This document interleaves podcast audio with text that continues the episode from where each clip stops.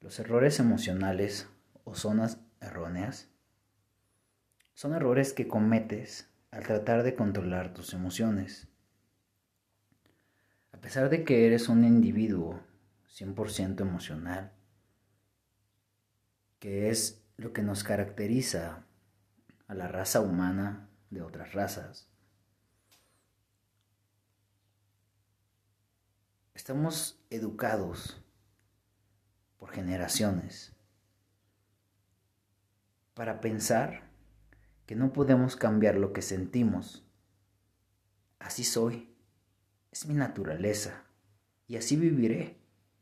No puedo evitarlo de ninguna manera.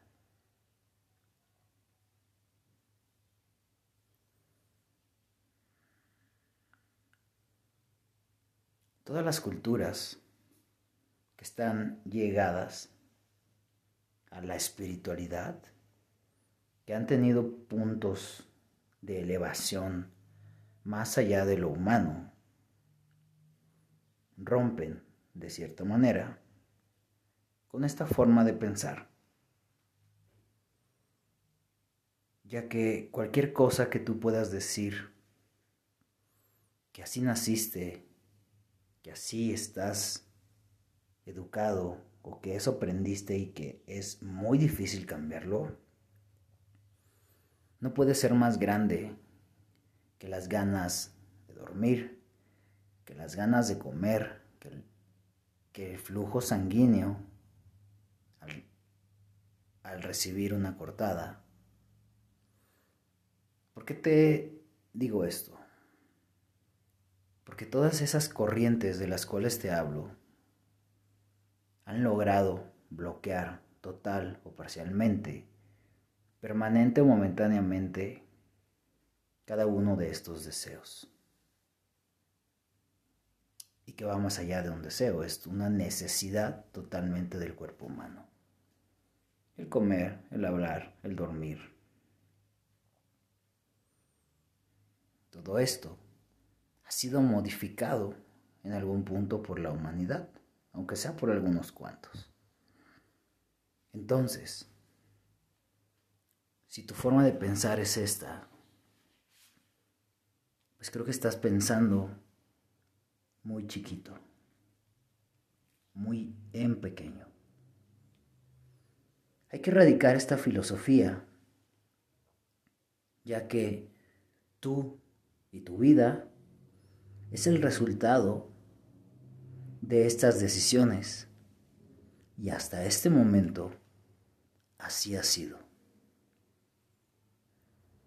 Te has metido en muchas zonas erróneas por tratar de controlar tus emociones. No me refiero a que las emociones no deben de tener un orden y una forma de utilizarse. Me refiero a que Simplemente al tratar de controlar, las bloqueas, no las experimentas y te conviertes en una olla de presión. Otra de las zonas erróneas en las cuales seguramente estás metido y te ha costado bastante en tu vida,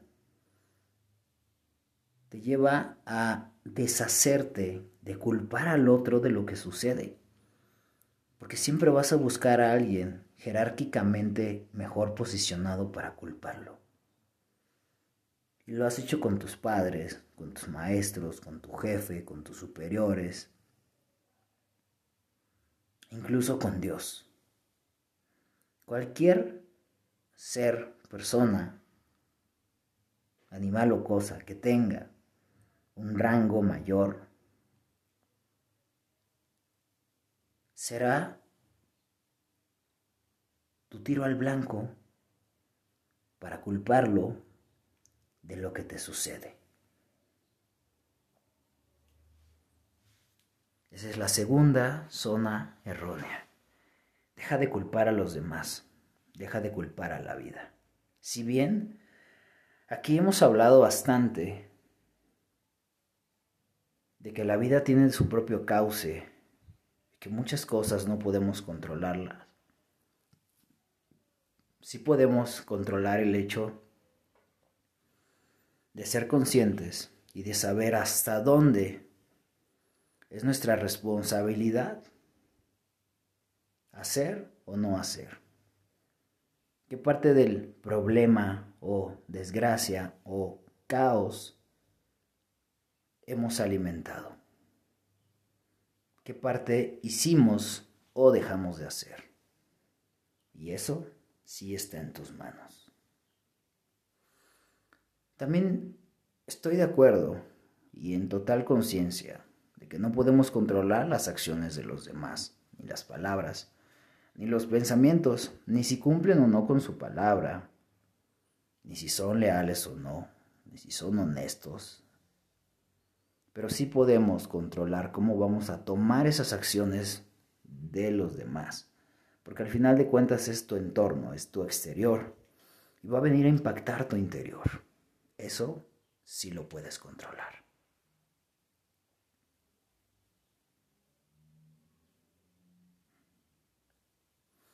Otra zona errónea y que tiene que ver también con la represión de ideas y emociones y que seguramente has caído una y mil veces a lo largo de tu existencia en este cuerpo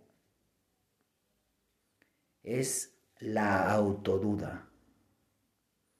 La autoduda es otra cabeza de este demonio de bastantes cabezas que se llaman zonas erróneas.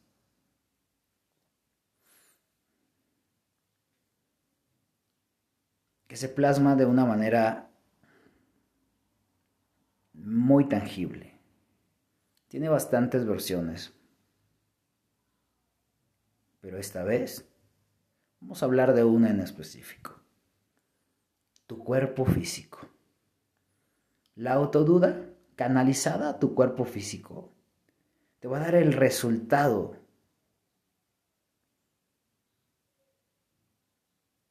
de vivir en constante lío y autocrítica con tu estado físico.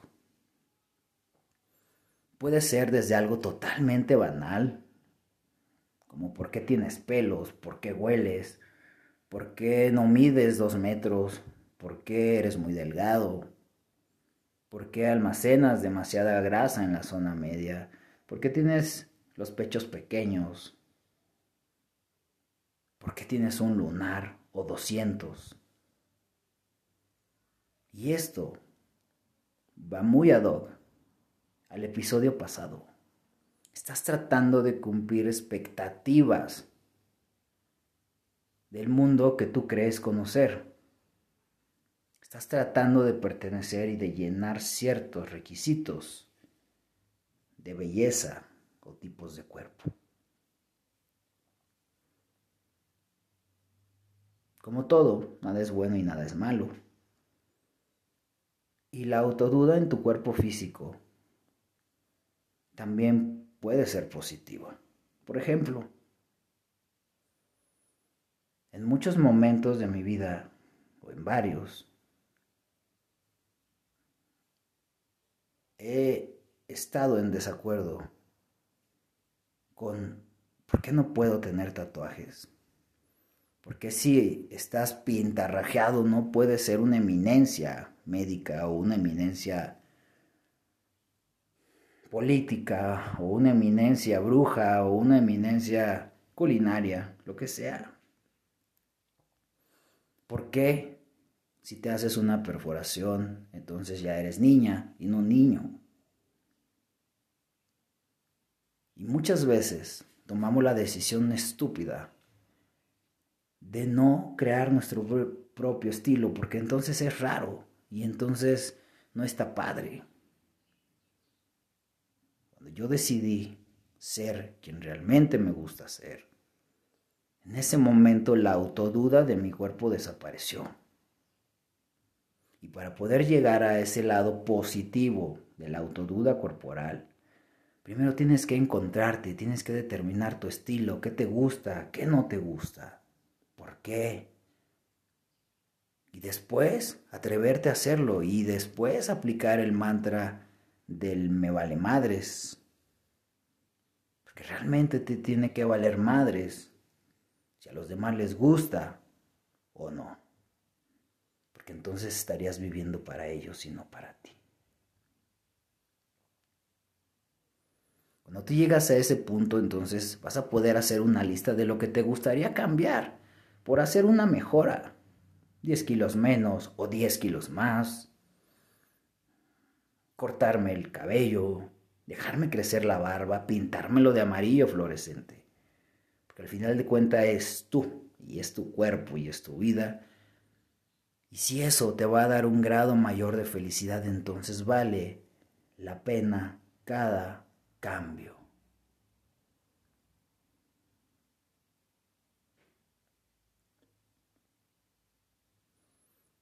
El segundo punto que tienes que ver y analizar en la autoduda es que la mente es consecuencia del alma. Es decir, hemos hablado muchas veces de tu yo más evolucionado o tu yo externo y tu humanito o tu yo interno. Y tienes que entender de una manera sencilla que la mente es el punto de comunicación entre estos dos. Final de cuentas, tu mente es la manera en que procesas la información de tu yo interno hacia tu yo externo y viceversa. Ahí se procesa todas esas palabras e ideas. Y es ahí, por medio de tu mente, el camino por el cual decides externarlo. Si tú fueras un oráculo o un canalizador, te podrías poner en un punto muy elevado de conciencia, recibir esa información del universo, pero entonces si no tienes una mente no lo procesarías y por lo tanto no podrías externar esa información a la humanidad. Es así de sencillo. Si tú tienes un proyecto desde tu alma o estás sintiendo amor por algo o alguien, sin tu mente no podrías entender qué es amor y por lo tanto no podrías externarlo. ¿Y por qué es importante este punto 2 de la autoduda? Porque muchas veces una mente insana, y creo que te pasa todos los días, no te deja externar, no te deja decir hasta aquí. Llega a este punto de infelicidad en mi vida o no deja decirle a tu padre que lo amas. O a la mujer que te gusta, que te encanta. O a ti mismo, que eres capaz de realizar ese proyecto. Que eres capaz de dejar cualquier vicio. Es tu mente y la autoduda canalizada a tu mente la que bloquea muchas de esos deseos, de esos pensamientos, de esos te amo, de esos ya no me gusta y lo voy a cambiar.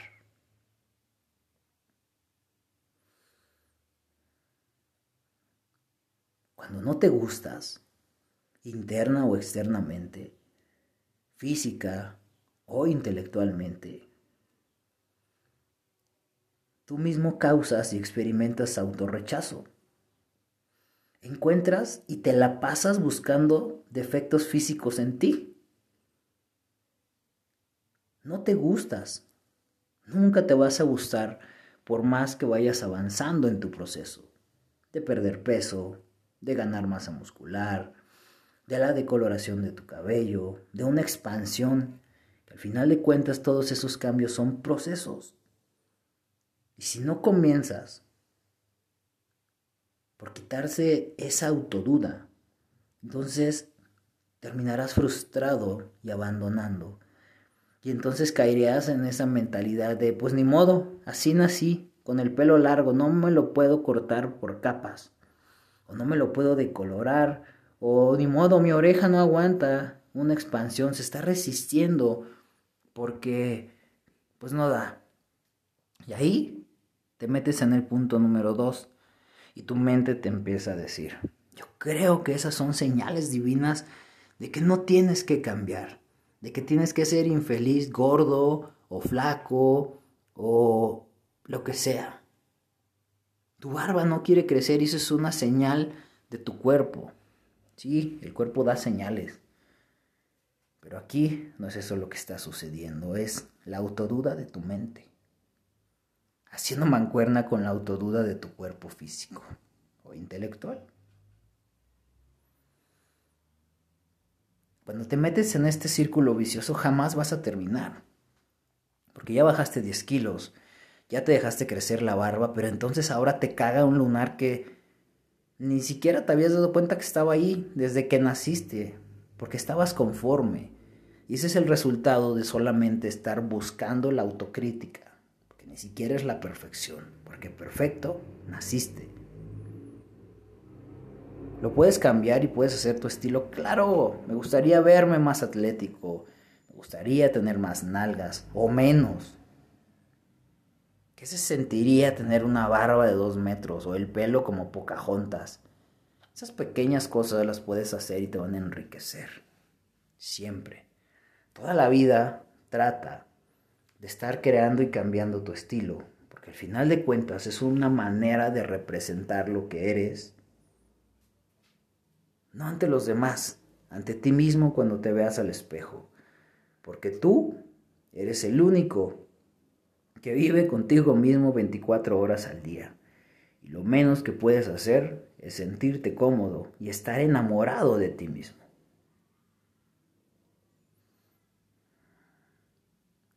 Cuando entras en este círculo vicioso le pones una carga a tu vida. Muy cabrona. Que nunca se termina. Cámbialo. ¿Cómo? Preguntándote, autocriticándote de una manera negativa no ganas nada. Solamente pregúntate, ¿qué me gusta? ¿Por qué me dejé crecer el pelo si realmente no me gusta? ¿Por qué me lo cambié de color si realmente no me gusta? ¿Por qué quiero dejar de oler como humano si soy humano? ¿Por qué?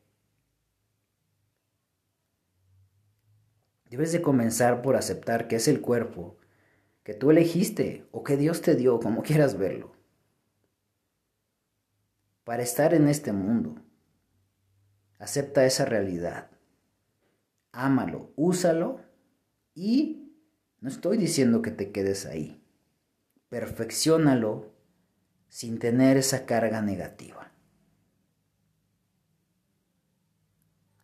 En nuestra cultura muchas veces nos dicen que esto es ser egoísta, porque no tienes el valor para aceptar y quedarte sentado como los demás. Nací gordo, ni modo. Nací con un problema hormonal, ni modo. Nací con una, sin una pierna o la vida me llevó a perder una pierna, ni pedo. Me voy a quedar a pedir limosna. Salte de ahí. Y si eso es ser egoísta, pues entonces sé egoísta, pero sé chingón. Ámate Cámbiate, perfeccionate y evoluciona todos los días. Porque es más egoísta no estar contento y no vivir amándote. Cuando caes ahí, entonces empiezas a buscar a otras personas para tratar que te hagan feliz. Llenar esos vacíos con otras personas.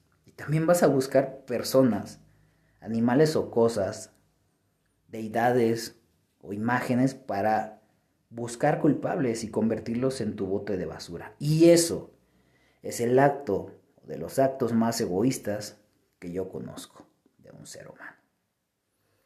Ser egoísta no te deja amar tu vida y te convierte en una carga para ti mismo, para lo que haces y te rodeas, porque puedes estar viviendo el viaje de tu vida, pero infeliz porque tienes un lunar de más, o porque no te creció el pelo, o porque eres calvo. Eso es ser egoísta, y lo peor, contigo mismo. Para dejar de ser ese ser egoísta, debes de conocerte, antes de amarte. Saber cómo funcionas. Terminar ese proceso de autoconocimiento para que así puedas ofrecerle información pura, sin máscaras, a las personas que te rodean. Y más adelante hablaremos de lo importante que es eso para las relaciones humanas. Vivir sin máscaras, ya que te llevará a una forma saludable de autoaceptación, sin caer en la lástima, sin flagelarte, sin convertirte en un pobrecito. Se llama equilibrio. Un ejemplo de esto son las personas que se muestran de una manera en las redes sociales y cuando los conoces, ¡pum! Son de una manera totalmente diferente. Otro síntoma es que no puedes aceptar los reconocimientos de los demás. Tu belleza, tu éxito, tu progreso en el gimnasio. Cuando alguien te dice que eres hermoso o hermosa. Cuando alguien te dice me encantas. Cuando alguien te dice me encanta verte despeinado, despeinada, enfermo enferma. En los mejores y peores momentos de tu vida me encanta. Si tú no puedes aceptar eso, entonces tienes un problema muy cabrón de autoduda y de autoegoísmo.